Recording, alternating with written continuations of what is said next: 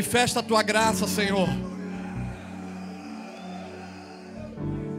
Nós nos rendemos a Ti nesse lugar. Nada é maior ou melhor do que o Senhor nessa casa. Nós nos sujeitamos àquilo que o Senhor tem proposto para a nossa vida nesse tempo. Nós declaramos aqui, Senhor, a nossa necessidade por Ti. Nos permite nesse tempo, nesses dias, acessar aquilo que já está disponível a nós. Senhor, não do nosso jeito, do teu jeito, não segundo aquilo que gostaríamos que fosse, mas segundo aquilo que o teu coração propõe para essa geração. Não de acordo ou segundo aquilo que achamos, mas segundo o que está escrito, Senhor. Nós nos rendemos à tua vontade. Nós declaramos aqui que sem ti nada podemos fazer. Nós declaramos aqui que somos totalmente dependentes da tua graça e do teu favor. Por isso, Senhor, nos ajuda. Nos ajuda nesses dias a expressar o teu caráter. Realinha o nosso coração ao teu, a nossa vida a ti. do teu jeito, do teu jeito, do teu jeito. Senhor, coloca tudo em ordem. Do teu jeito, Senhor, coloca tudo em ordem. Senhor, coloca tudo em ordem. dá uma voz de comando nas regiões celestiais, Senhor. Dá uma voz aos teus exércitos, aos teus anjos. Começa a colocar todas as coisas no seu devido lugar. Dá uma voz de comando, Senhor, nas regiões celestiais. E alinha todas as coisas desses dias.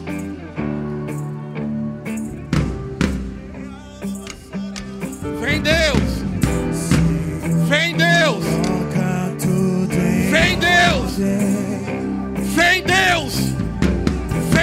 Do teu jeito, abala nossas estruturas. Vem Deus, tira nosso controle. Vem Deus, quebra as cadeias do nosso orgulho. Quebra as cadeias da nossa soberba. Nós somos a igreja que precisa de cura.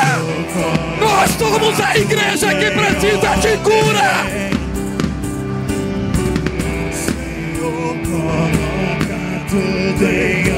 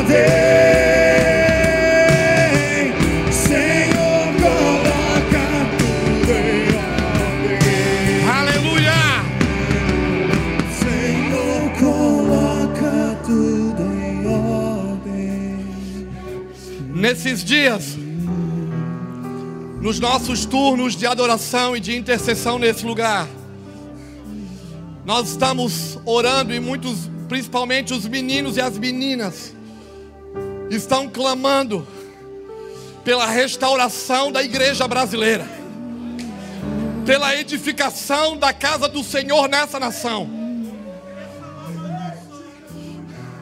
Deixa eu falar para você uma coisa.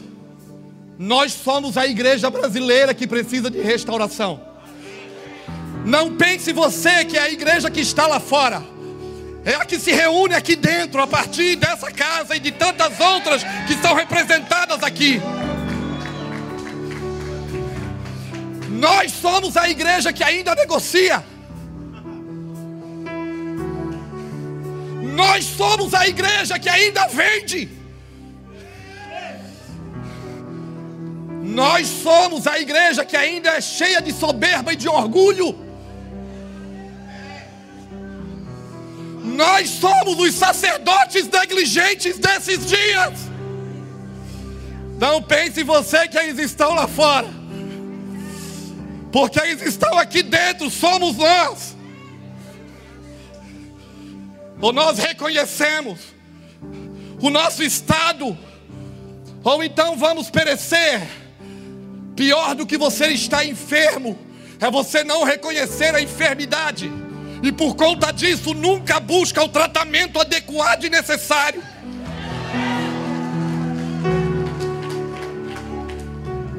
Talvez nunca foi tão difícil para mim falar. Eu lembro-me da primeira primícia que eu compartilhei das Escrituras aqui no Mevan. A primeira vez que me concederam um microfone. E a palavra do Senhor foi de 1 Crônicas 13, 12.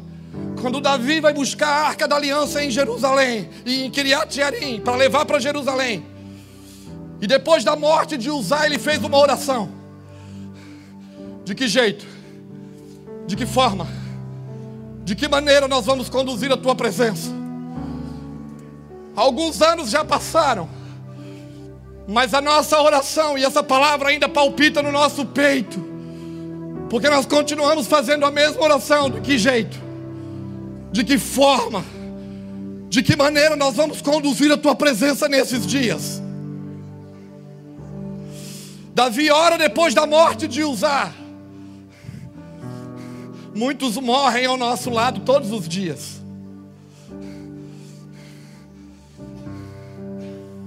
Aleluia.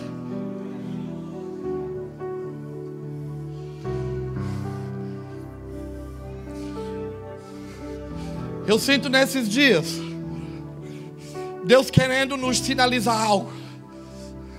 Mas eu também sinto muitos de nós um tanto quanto armados então não se não se entregam para aquilo que o Senhor quer comunicar. Eu vou confessar para você, neste fim de 2014, eu parei de querer brigar com Deus. Eu fui para Ele e disse: Eu estou desarmado, Senhor. Eu me desarmo. Eu me desarmo. Eu me rendo àquilo que tu estás proposto.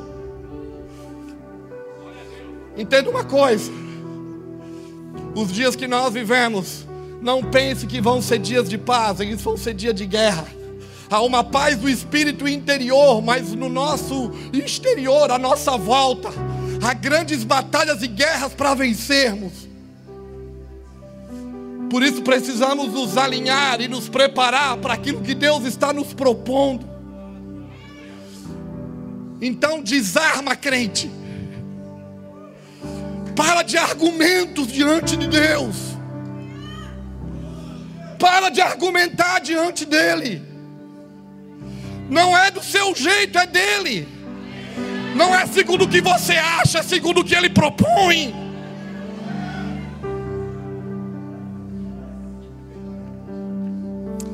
Aleluia.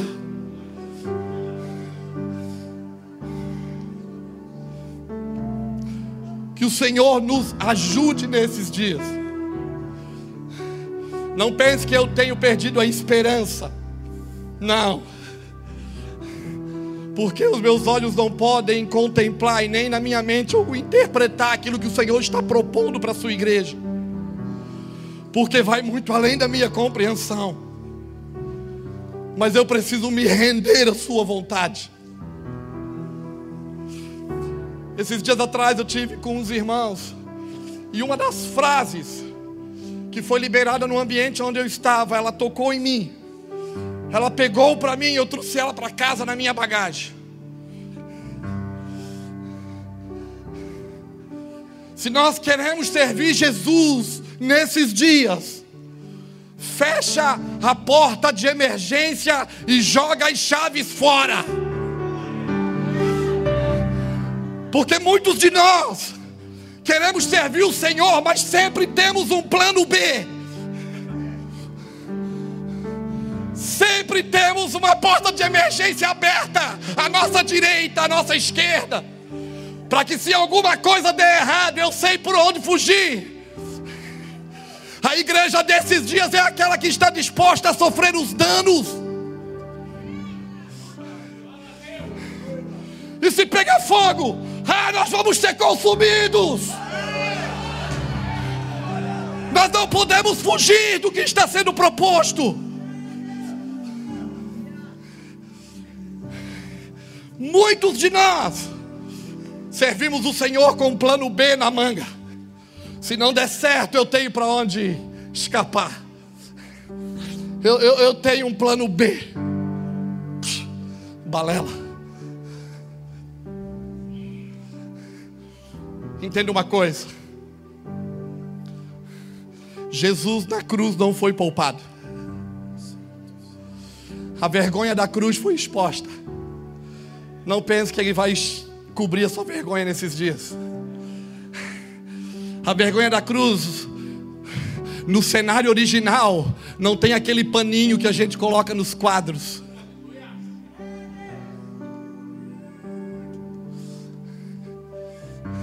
Desarma, se expõe,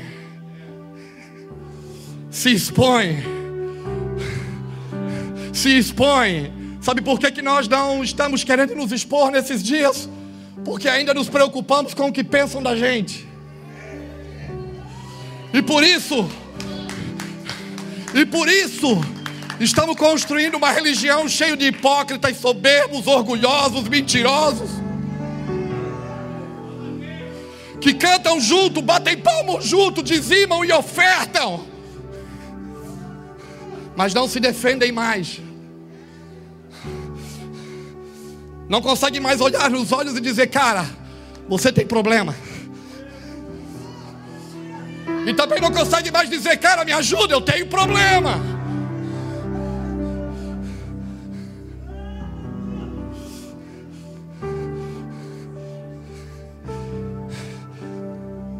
Eu não sei se você vai entender alguma coisa, mas na minha cabeça é acabou a bagunça.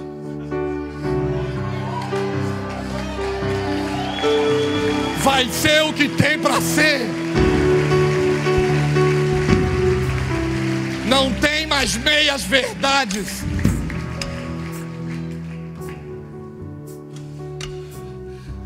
Aleluia.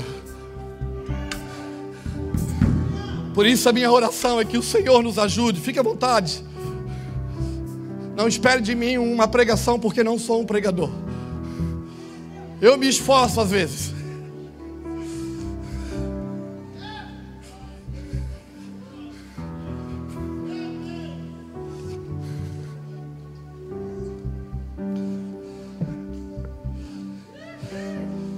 Nós precisamos reconhecer as nossas mazelas. Chega de maquiagem dentro da congregação.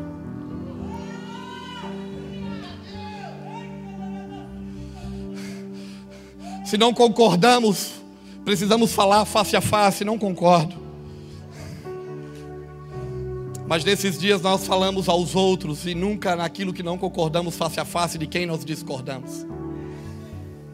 Porque muito dos nossos trabalhos é feito por conveniência.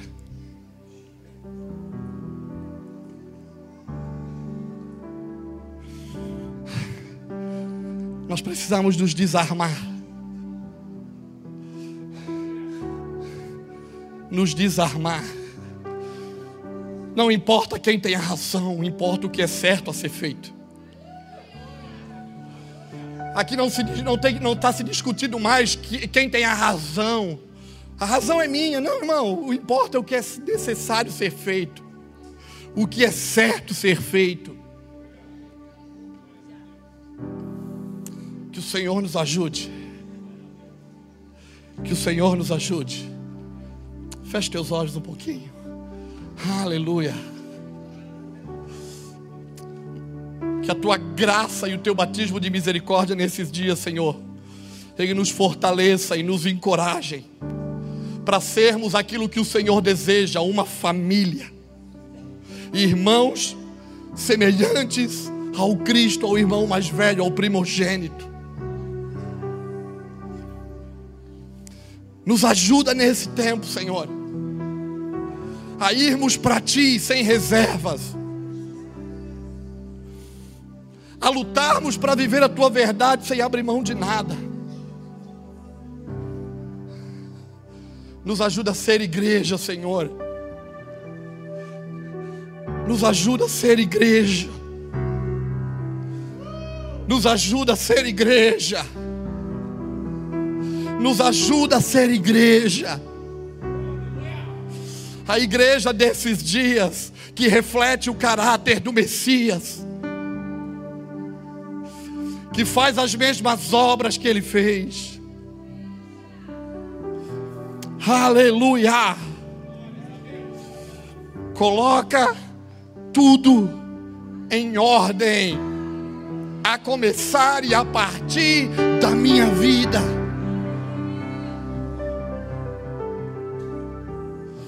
Me ajuda a ser aquilo que o Senhor deseja a lutar pelas mesmas causas que o Senhor luta, a guerrear e a batalhar por aquilo que interessa para ti. Tira do, da minha vida, Senhor, tudo aquilo que é capricho pessoal, todas as minhas ideologias particulares,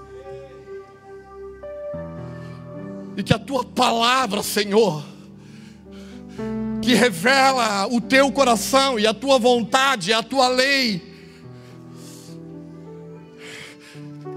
ela venha ser impregnada dentro do meu espírito e nesses dias ela se torne novamente o balizador da tua igreja. Aleluia. Aleluia.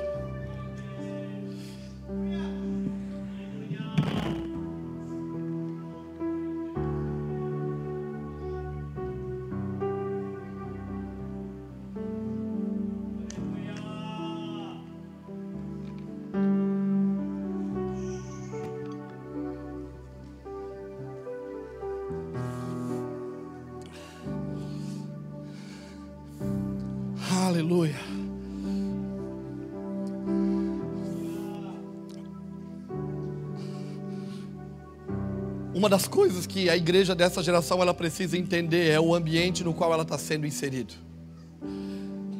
A estação que ela está vivendo, nós já falamos isso aqui e por onde passamos esses últimos meses.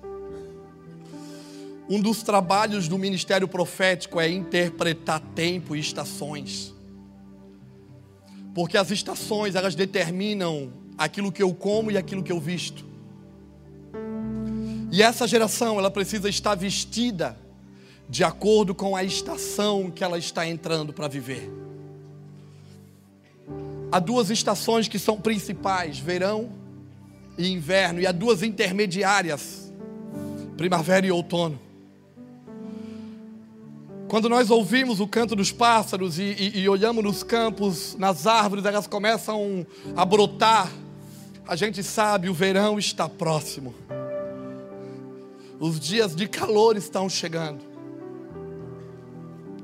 Depois do verão, quando a gente olha nos campos e a coloração da vegetação começa a mudar, os pássaros começam a fazer o seu trabalho de migração as folhas das árvores começam a cair. Nós sabemos, o inverno está chegando. O outono É uma estação que me dá a oportunidade de me preparar para os dias de frio que estão por vir. Aqui no sul do Brasil, nós vivemos as quatro estações bem definidas, talvez, talvez em outra região do Brasil não tenha compreensão muito bem de estação. Mas aqui se é bem definidas as estações. Os nossos irmãos que vivem na Europa, na América, sabem também que é bem definido as estações. O outono ele, ele sinaliza, ele, ele me dá uma oportunidade. Te prepara. Tira as roupas de frio para fora. Se falta roupa, compra. Guarda mantimento, principalmente os homens do campo. Guarda as sementes. Olha os teus celeiros, olha as coisas à tua volta, por quê? Porque o inverno está chegando. Por que, que eu estou falando disso? Porque o inverno está batendo a nossa porta. No mundo espiritual, nas coisas concernentes ao reino de Deus, nós estamos vivendo um outono. A paisagem começou a mudar. A coloração da vegetação está mudando, as folhas das árvores estão caindo.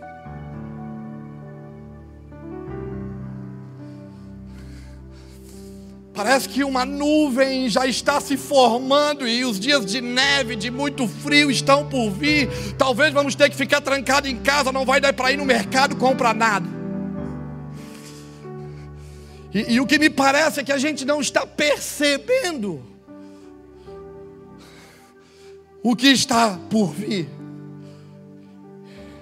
Então estamos vivendo uma vida sem princípios, sem valores, sem atentar para nada, vivendo de momento.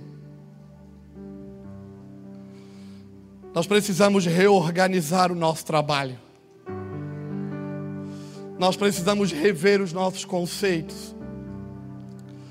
Nós precisamos começar a nos vestir de acordo com os dias que estão por vir.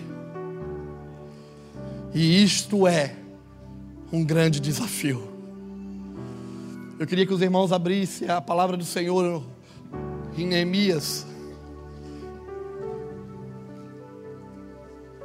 no capítulo 4.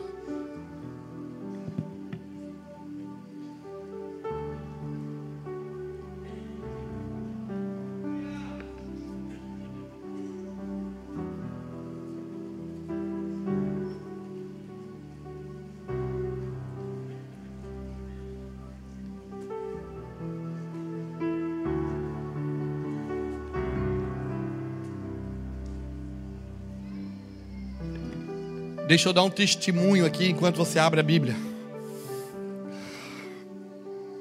Eu não sei o que Deus quer sinalizar, principalmente para a minha vida com isso. Eu sei, talvez eu sei.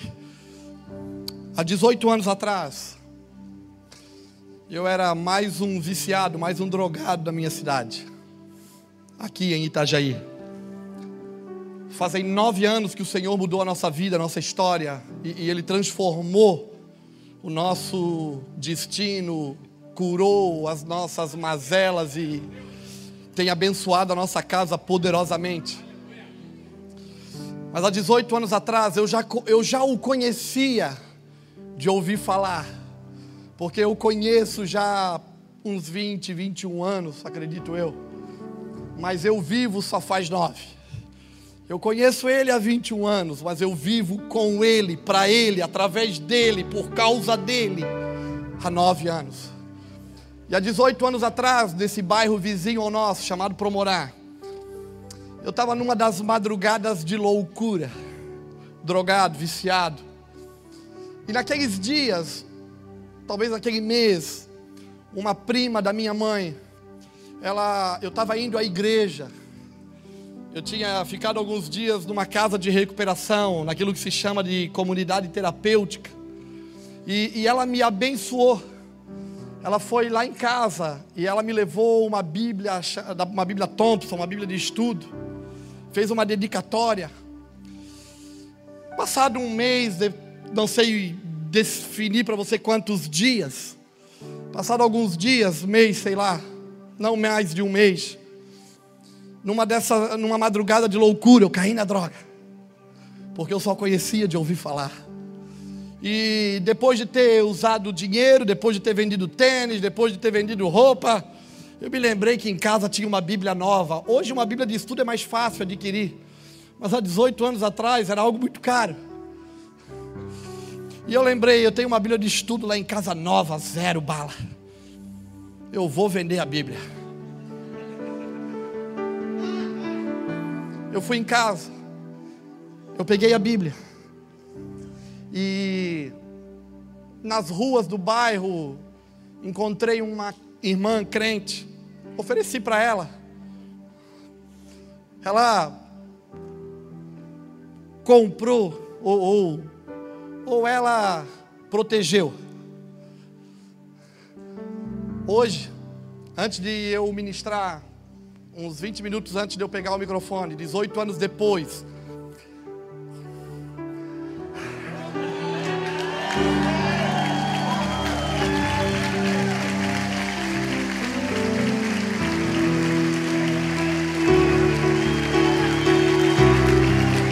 Alguém me chamou ali atrás. E, e essa irmã, ela, ela disse: Ó, oh, tá aqui, é tua. E o engraçado é que a dedicatória ainda está aqui com a mesma data, 8 de 5 de 97. Que este seja seu manual de vivência diária.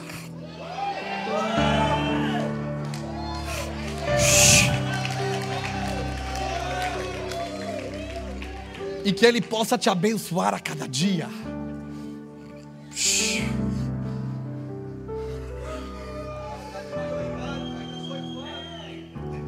Entender Deus.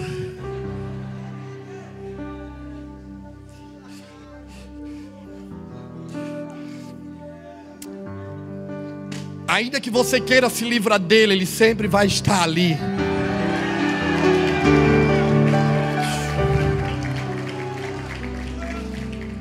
Quando nós falamos com um pouco mais de ah, parece que nós estamos bravos, não. Talvez são sentimentos de indignação gerados pelo céu. Não é porque não amamos a, a, a, a igreja do Cristo, do Senhor Jesus, mas aqui sabendo que Deus é tão misericordioso assim, que sempre nos dá a oportunidade de recomeçar, mesmo sendo ingratos, falhos, cheios de defeitos, nós não podemos levar a vida de qualquer jeito. Nós precisamos levar a sério o que Ele fez e o que Ele tem feito por nós. Eu acho que o Senhor quer que eu leia mais a Bíblia.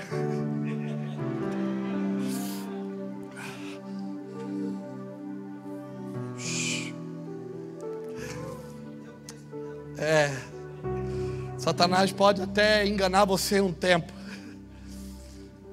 Mas tudo que é seu, Ele sempre vai proteger. O que Ele te deu, o que veio da mão dele, pode passar anos, meses, vai estar lá. Aleluia. Vamos para a Escritura. Senão eu vou ficar muito chorandinho.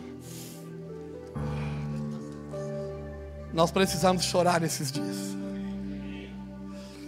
Parece que a gente precisa chorar, a gente precisa botar para fora.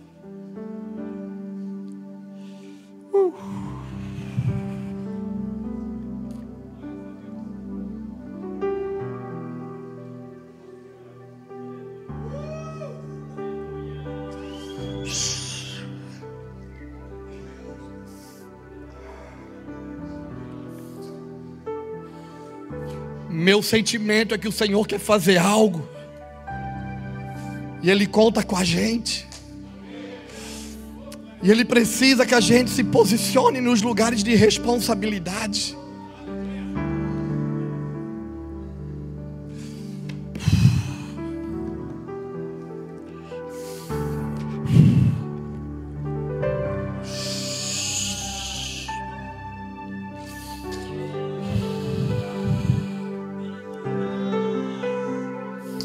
Quando o sambalate soube que estávamos reconstruindo o muro, ficou furioso, indignou-se muito e zombou dos judeus. Então, diante dos seus compatriotas e dos poderosos de Samaria, disse: O que estes fracos judeus estão fazendo? Será que vão se fortalecer? Irão oferecer sacrifícios? Acabarão a obra num só dia? Será que eles vão ressuscitar pedras de construção dos montes de entulho e de pedras queimadas? Tobias, o amonita que estava ao seu lado, disse: Mesmo que construam uma só raposa, derrubará esse muro de pedras. Ouve-nos, ó Senhor, nosso Deus, pois somos tão desprezados. Faze recair sobre a cabeça deles o insulto que proferem. Faze também que eles sejam levados como despojo por uma terra de cativeiro.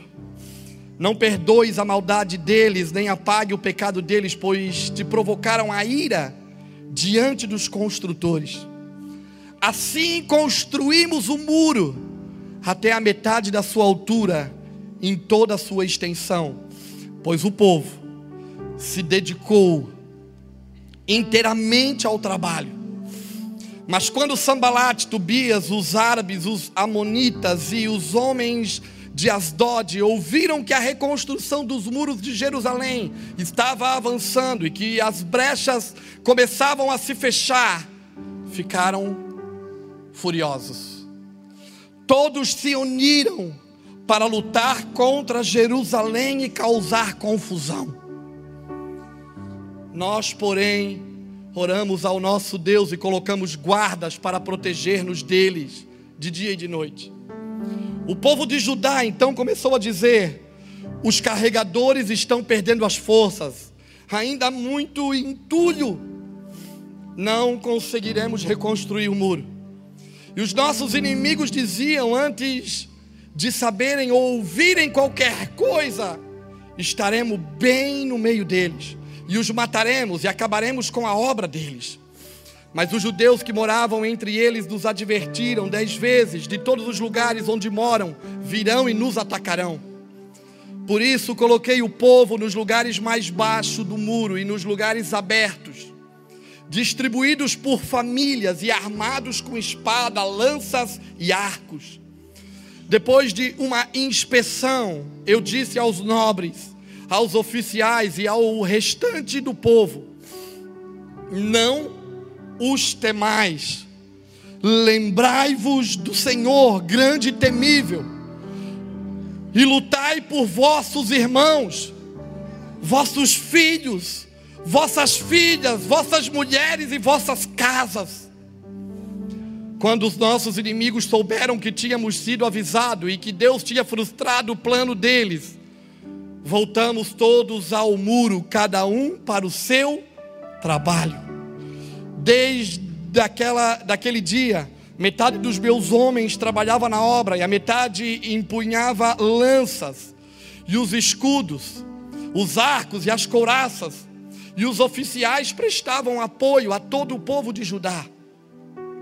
Tanto os que reconstruíam o muro, quanto os carregadores que transportavam as cargas, faziam o seu trabalho com uma das mãos e com a outra seguravam a sua arma. Cada um dos construtores trazia a espada à cinta e assim trabalhava na construção. E o que tocava a trombeta estava no meu lado. Eu disse aos nobres, aos oficiais e ao restante do povo: a obra é grande, é extensa. Nós estamos separados do muro, muitos distantes uns dos outros em qualquer lugar em que ouvirdes o som da trombeta, dali vos ajuntareis a nós, o nosso Deus lutará por nós. Assim continuamos o trabalho, sendo que a metade dos homens empunhava as lanças do alvorecer até o anoitecer. Nesses dias eu também disse ao povo: cada um de vós deve ficar a noite em Jerusalém com o seu ajudante, de noite eles nos servirão de guardas e de dia trabalharão. Assim nem eu, nem meus irmãos, nem meus ajudantes, nem os homens da guarda que me acompanhavam, trocávamos de roupa, cada um ficava com a arma na mão. Aleluia.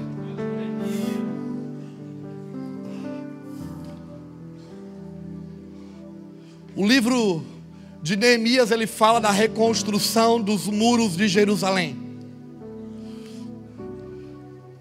O livro de Esdras fala da reconstrução do templo.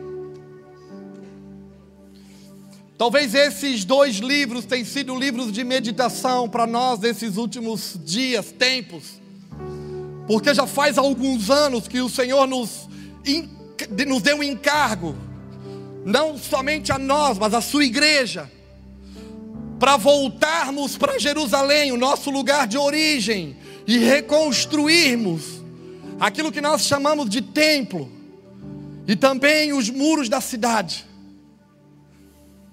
Já fazem alguns anos que sobre a nação brasileira o Senhor tem despertado a igreja e muitos dos irmãos que por muitos anos viveram em um sistema religioso que nós chamamos de Babilônia uma mentira maquiada de verdade, um lugar de política, controle e manipulação. Então se voltaram a Sião, ao lugar de origem, o lugar onde Deus escolheu para ser a sua casa, a sua habitação. Esdras ele fala da restauração do templo e nós, no ambiente profético, nós entendemos templo, aquilo que eu sou. E os muros da cidade está apontando para o reino, lugar onde Ele está me estabelecendo. Deus começou um trabalho individual, porque nós só vamos ser na coletividade aquilo que nós estivermos dispostos a partir de mim. A cura a partir de mim, ela vai refletir na nossa coletividade. Então eu tenho que me posicionar, estar disposto a ser curado por Ele, para que junto com meus irmãos nós possamos fazer aquilo que Ele nos confiou, a Sua missão, a Sua vontade, a Sua obra.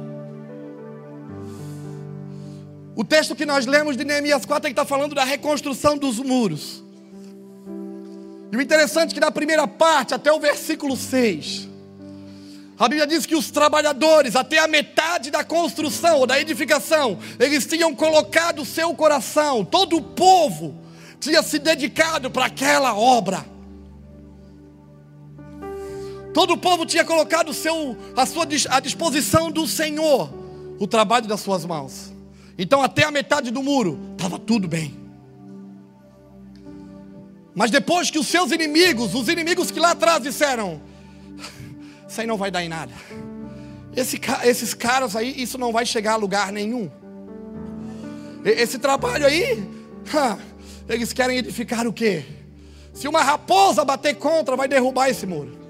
Mas quando eles viram que a obra começava a tomar forma, que a construção começou a tomar um, um formato, e, e, então eles começaram a se preocupar e dizer: ah, nós precisamos fazer algo para que esse trabalho não avance. O versículo 8 diz que todos se uniram para lutar contra Jerusalém e causar confusão. Por que, que eu li esse texto hoje? Porque o que me parece o ambiente que nós vivemos é que o Senhor nos confiou um trabalho, como igreja na nação brasileira, e até a metade do muro, a gente empenhou as forças, todas as que estavam dentro de nós, a gente de noite e dia colocamos o nosso dinheiro, nosso recurso, nosso tempo. O inimigo lá atrás disse: Isso não vai dar em nada, eles não chegam em lugar nenhum, mas eles não tinham o poder de nos amedrontar. Estávamos encorajados por uma palavra. Eu não sei se você se sente assim, mas na metade do muro eles olharam: Epa, se esses caras, se isso continuasse, a igreja de Jesus continuar nesse formato, ninguém mais segura. Nós vamos atacá-los. E todos se reuniram para atacar Jerusalém e criar confusão. Eu sinto que nesses dias, muito de nós está como no versículo 10, quando os da tribo de Judá olharam para Neemias e disseram: Nós estamos cansados, é muito entulho, tem muita coisa para fazer. Os homens perderam as forças. Eu não sei o que você pensa, não sei qual é o seu sentimento. Eu estou aqui compartilhando daquilo que eu estou carregando nesses dias, o meu coração. Então, se você é a igreja, suporte as minhas fraquezas. Porque é essa a sua obrigação, é me suportar. O versículo 10 diz que é muito entulho, nós estamos cansados, os trabalhadores não têm mais força. E eu sinto que em alguns de nós, é como se nós olhássemos a construção à nossa volta, a gente, pô, foi tá tão bom, foi tão bem, mas agora parece que nós estamos desfalecendo. Por quê? Porque o inferno, nessa geração, ele vai fazer de tudo para parar o propósito de Deus, mas ele não pode. porque ainda existe Neemias. Homens que olham para a situação e diz: espera aí, nós vamos reorganizar o trabalho. Se as nossas forças estão acabando, não, não, não, vamos parar aqui agora. Vamos reorganizar o que estamos fazendo.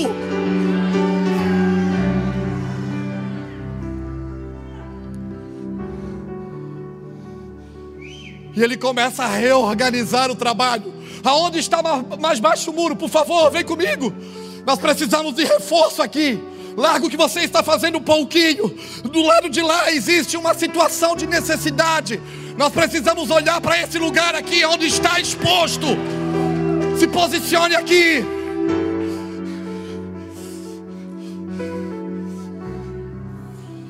Neemias reorganiza o trabalho.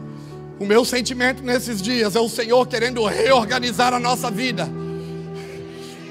a nossa missão, a nossa congregação.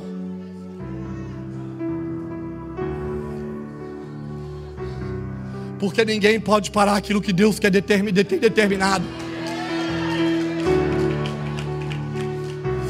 A palavra de Neemias: lutem eu coloquei o povo nos lugares mais baixos do muro e nos lugares abertos, distribuídos por famílias e armados com espada, lanças e arcos. Depois de uma inspeção, eu disse aos nobres, aos oficiais e ao restante do povo: Não temais, lembrai-vos do Senhor, grande, temível, e lutai por vossos irmãos, vossas filhas, vossas, vossos filhos, vossas casas, vossas mulheres.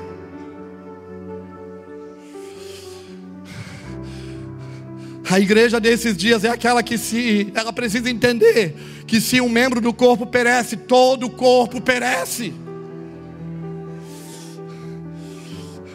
Essa tarde, pastor Fernando falava uma frase de um filme. Qual é o filme, Fernando? Ele falou de um filme, é nós nos ou nós nos curamos ou, ou nós nos formamos uma equipe ou vamos morrer como indivíduo. Ou nós vivemos como equipe ou morremos como um indivíduo.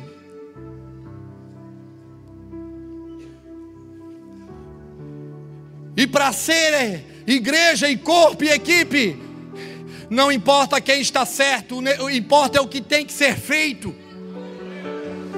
E para ser equipe, você tem que aprender a ouvir também. E para ser equipe, às vezes você vai ter que baixar a orelha.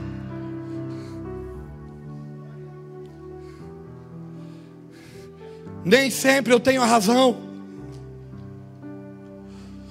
O Senhor quer reorganizar nessa geração o nosso trabalho.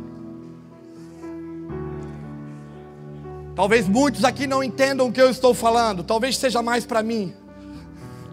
Talvez seja mais para nós. Mas nós não, precis... não podemos parar aquilo que nos foi confiado. Pega o seu ajudante. Pega o seu trabalho. Volta para Jerusalém. De dia e de noite nós vamos ficar. Vamos botar, vamos botar guarda. Deixa a espada aqui. na cinta. Pega a colher de pedreiro e vamos trabalhar pelo mesmo propósito.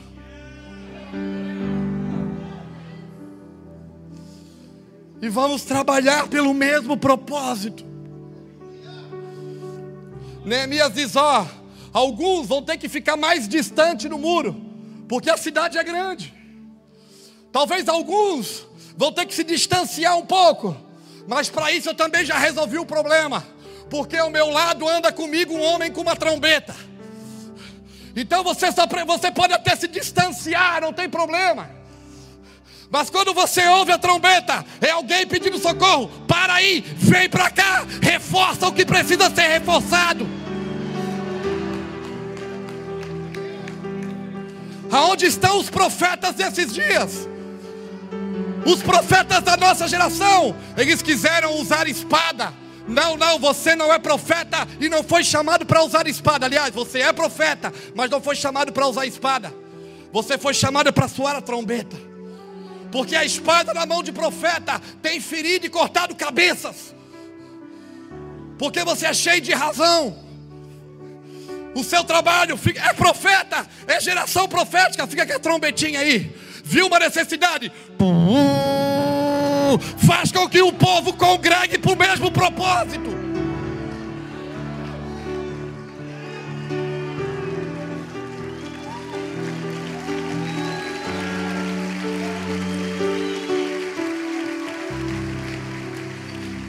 Você vai ter que servir Neemias, cara.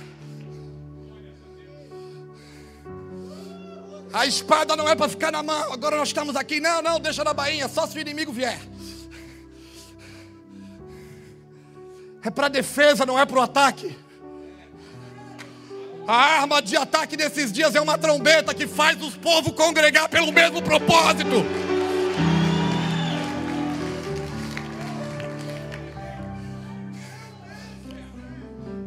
Por isso que eu falei, quando eu peguei o microfone, nós estamos orando pela igreja brasileira. Somos nós. Somos nós os devedores desses dias. Porque às vezes a gente ora e pensa lá fora.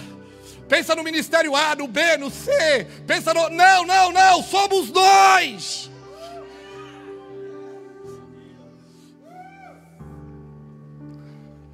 Nós precisamos expor nos expor diante de Deus para que Ele faça em nós o que Ele deseja.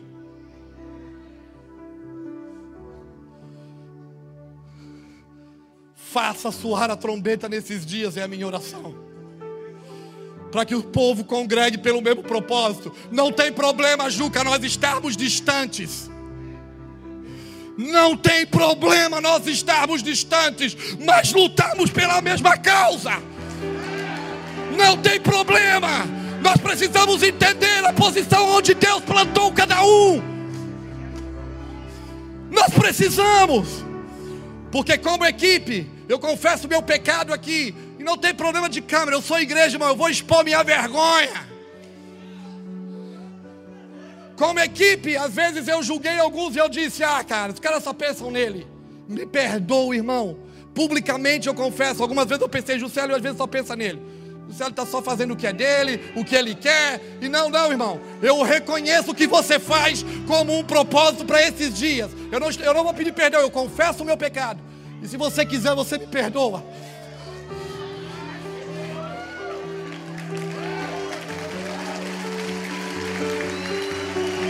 Se é para falar de transparência, eu vou começar por mim. Acabou a bagunça, irmão acabou a hipocrisia, acabou a mentira, acabou o engano, acabou a fofoca, acabou, acabou. Senhor, coloca tudo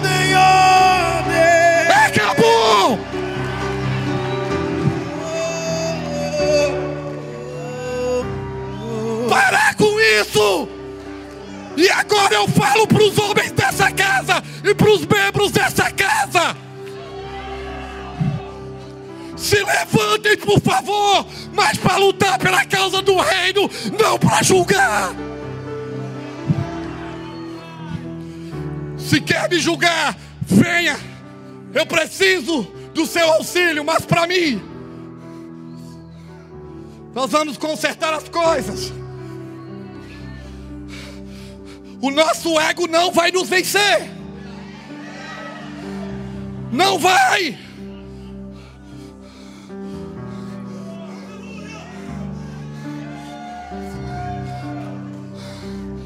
A igreja desses dias, ela precisa ressuscitar.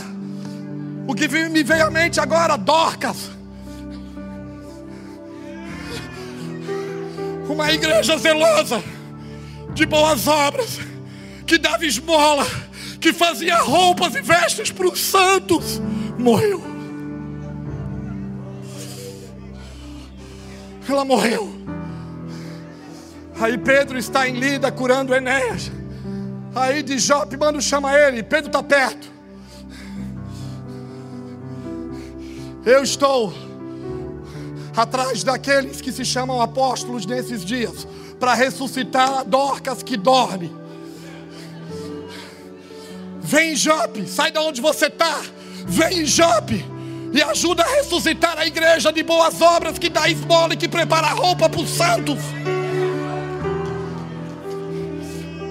Quando ela morreu, ela foi colocada no lugar alto da casa. Sabe quem estava ali com ela? Sabe quem estava ali com ela? As viúvas.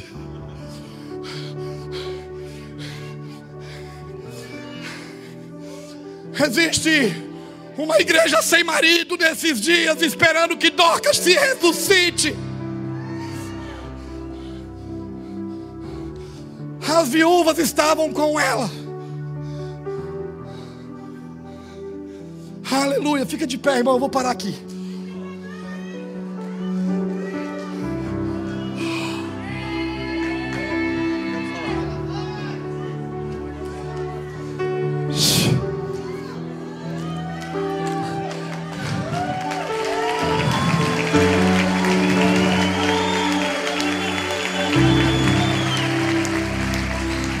Eu ia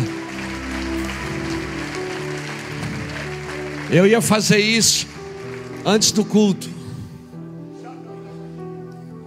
Antes de o Júnior pegar a palavra, eu ia fazer isso. Mas daí eu consultei a carne. Não consulte a carne quando Deus pedir para você fazer alguma coisa. Eu quero pedir perdão para aquele irmão do carro ontem. Ou aquela irmã. E se você estiver aqui, sai do seu lugar e eu quero confessar o meu pecado. E eu estou aberto à disciplina da equipe. Se quiser me disciplinar, eu vou obedecer vocês. Eu quero pedir, como disse o Júnior, não quero pedir perdão, eu quero confessar o meu pecado. Ontem, quando aquela pessoa botou o carro, eu fiquei irado, porque a gente tem passado muitas lutas no estacionamento. Embora os irmãos que cuidam do estacionamento me amaram demais ontem. Mas eu, eu não sou aquele cara ali, irmãos. Eu quero pedir perdão aos irmãos. Me julguem como igreja. Eu quero pedir perdão ontem quando eu mirei, porque aquilo foi a minha carne disse que queria passar com o carro por cima e pegar um taco de beisebol e bater no vidro do carro do, do irmão ou da irmã, eu não sei quem você é. Mas se você está aqui nessa noite, eu não sei se você teve coração para voltar. Mas se você está aqui nessa noite, me julgue e eu estou aberto à disciplina. Se a congregação quiser me disciplinar por causa disso, eu recebo a disciplina.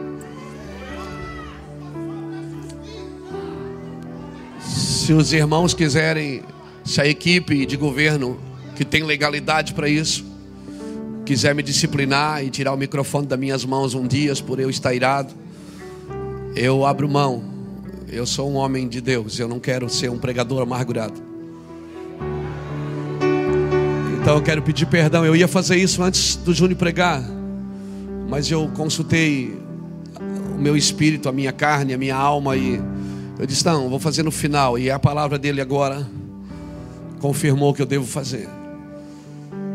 E é isso que nós queremos. Não, não, não me julgue, não me mande bilhetinho. Eu não preciso de ninguém, irmãos. A gente não precisa de ninguém colocando palavras nos nossos esboços. O que a gente precisa é de alguém que chore junto conosco. Amém. Nós não precisamos de ninguém dizendo, ó, oh, Deus me falou para o Senhor fazer isso, para o Senhor fazer aquilo. Nós precisamos que você chore conosco, porque os céus querem falar conosco. Então eu quero pedir, quando, quando o Vitor ontem foi usado por Deus para dizer a equipe de governo fique atrás e o julgue e, e, o, e o ajude, eu me submeto à equipe que eu mesmo levantei e eu me submeto a vocês. E eu digo que eu estou sujeito à disciplina. Amém? Se os irmãos acharem Lapa, o Lapa, a equipe, o Jackson, Juscelio, Fernando, Júnior, Jackson, Jefferson, Marlons, Gladson, Rafael. Se vocês acharem que eu mereço uma disciplina por ter ofendido ontem aquele irmão ou aquela irmã, eu não sei, por ter é, manchado é, com o microfone da mão, vomitado a minha dor, eu quero, estou aqui como igreja, eu quero pedir perdão. É, me julguem e me, e se você quiser, me perdoe. Mas eu me, me, submeto à disciplina. Se os irmãos se reunirem e disserem, ó oh, Luiz, eu acho que é bom você para lá de pregar uns dias, eu paro. Eu estou sujeito. Amém? Eu não sei o que é que faz agora. Júnior, termina.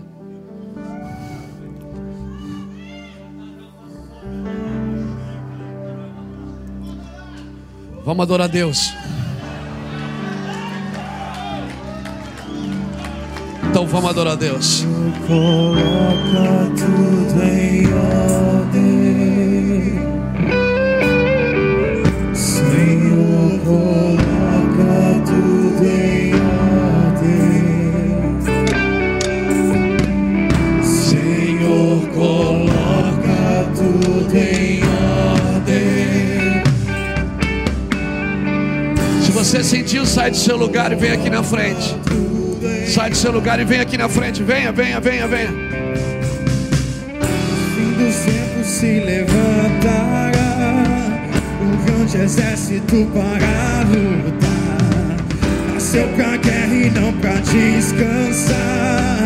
O seu descanso está no teu altar. No fim dos tempos se levantará um grande exército para lutar nasceu pra guerra pra descansar. O seu descanso está no seu altar.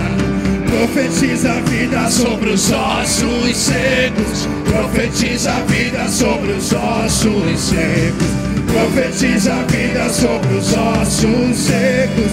Profetiza a sobre os ossos secos. Profetiza a vida sobre os ossos secos. Profetiza a vida sobre os ossos secos. Profetiza a vida sobre os ossos secos. Profetiza a vida sobre os ossos secos.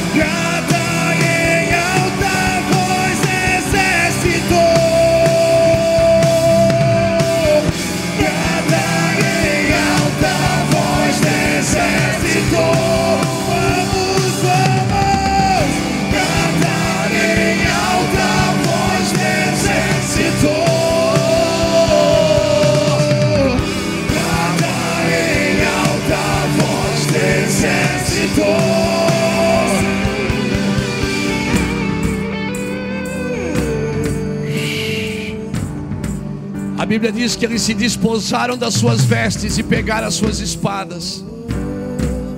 Eles ficaram, abriram mão da roupa que eles carregavam.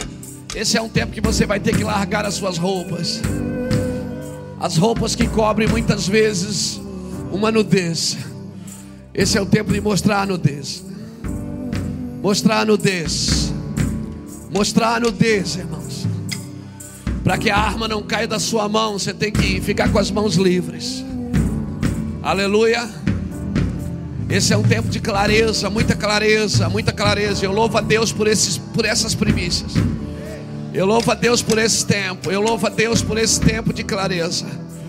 Esse é o tempo de se despojar, não é o tempo de promessas, de receber coisas, é o tempo de largar as coisas para que a obra não pereça, para que o Senhor não pereça para que o coração de Deus não pereça. O coração de Deus perece, não. Essa semana Deus tem falado conosco sobre o sofrimento do coração dele. Luiz, se você chorar pelas minhas, pelas minhas dores, você não vai chorar pelas suas dores.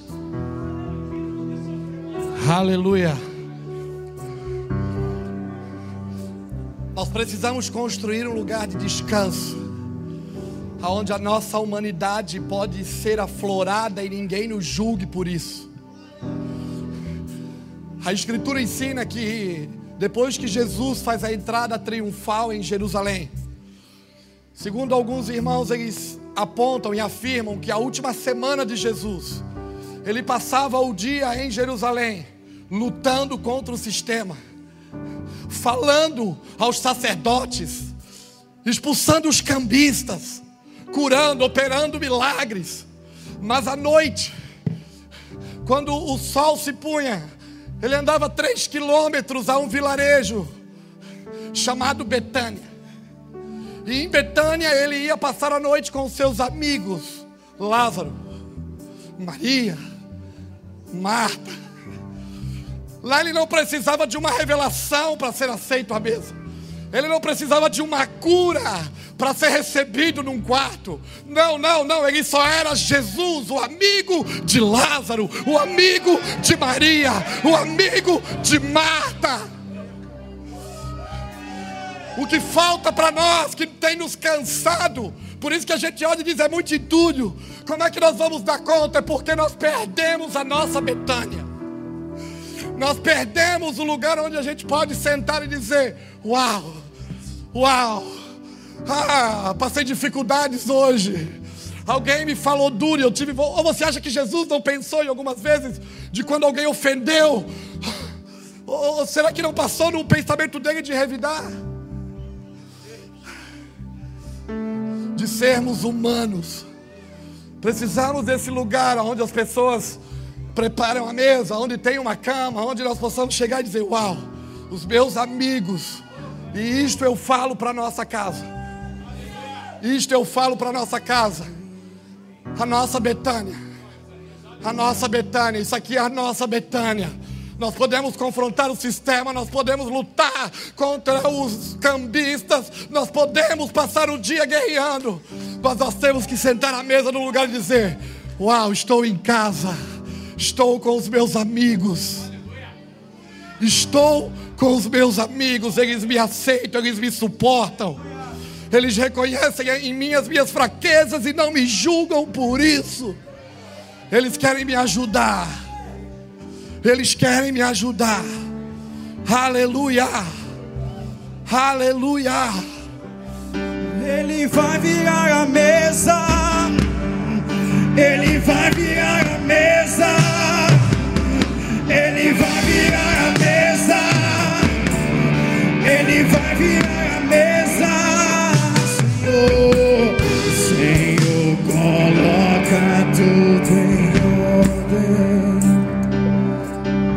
Sim, Senhor. Coloca tudo em ordem. Desde o início dessas primícias, nós temos ouvido muitas palavras sobre arrependimento. E hoje eu estava no meu coração ali.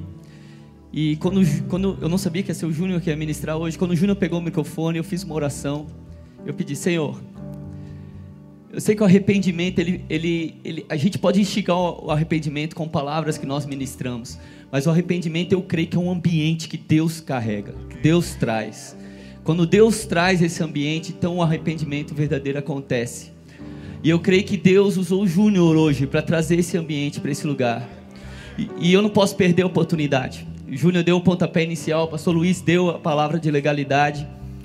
E nós somos um ministério que nós somos acostumados a receber pessoas feridas de outros ministérios. E mas quando as pessoas se ferem aqui em sai, a nossa carne grita. E a gente se justifica. E porque a gente fala, as pessoas não conhecem o nosso coração. Deixa eu te dizer uma coisa: que matou Uzá não foi o coração de Davi, foi a atitude dele. O coração de Davi era bom, ele queria trazer a arca do Senhor, só que ele fez do jeito errado. E por ele ter feito do jeito errado, ele matou alguém.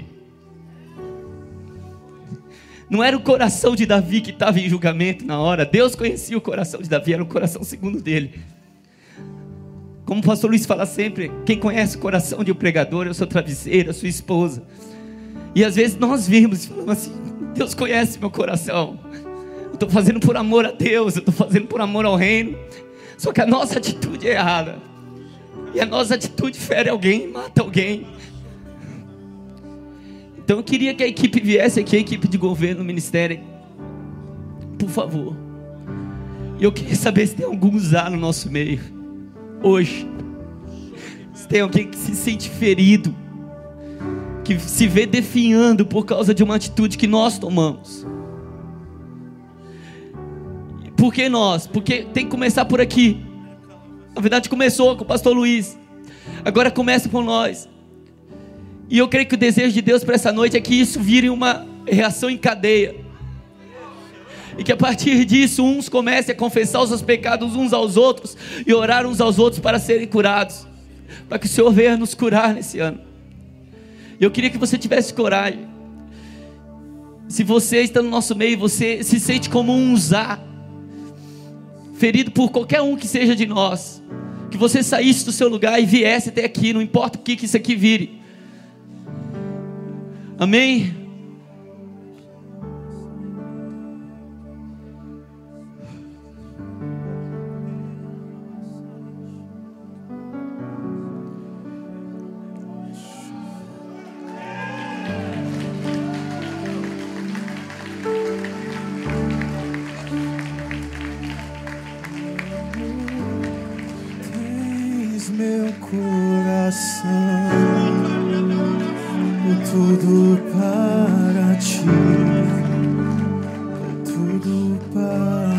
Ti.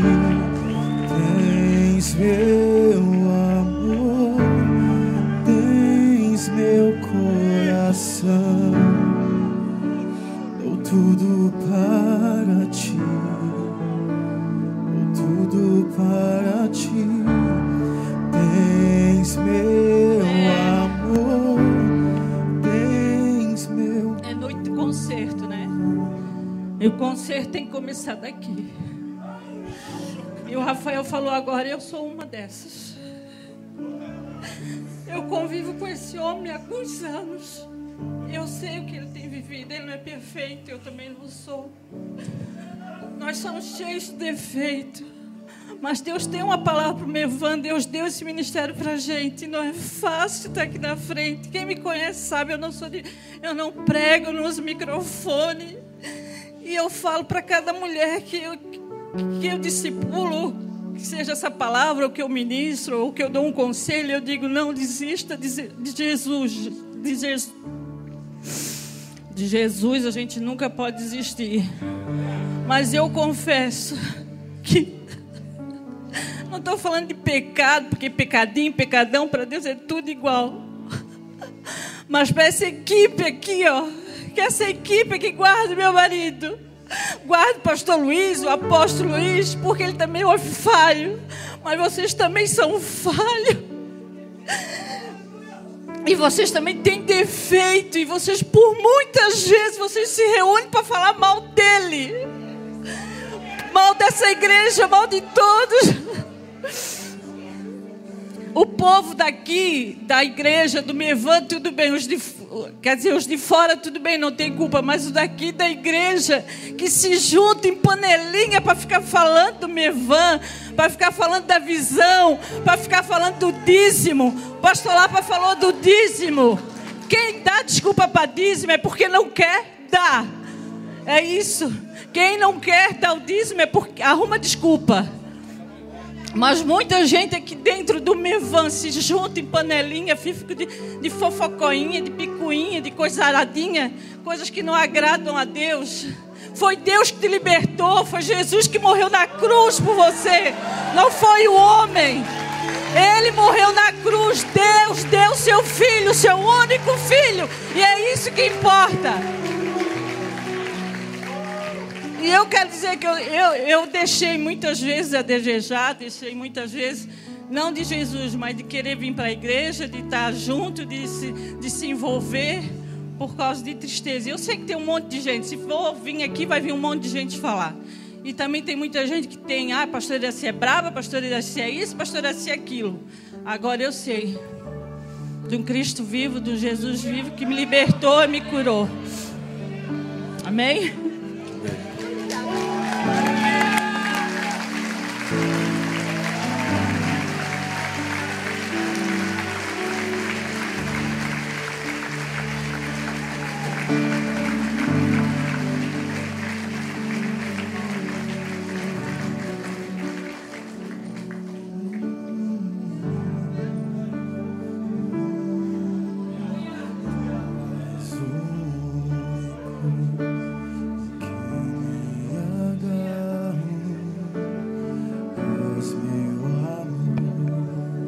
Mais alguém, suba logo. Abrace as pessoas que você precisa abraçar, conserte com quem você precisa consertar. Nós vamos desligar o microfone agora. E você vai falar com a pessoa. Amém? Enquanto o Bruno adora o Senhor, eu quero que tire da internet. Os irmãos que estão nos assistindo da internet nos perdoem, mas isso é um conserto para casa. Tira da internet aí. Amém? Você que está nos assistindo, nós precisamos dessa cura aqui entre nós. Que Deus abençoe a todos.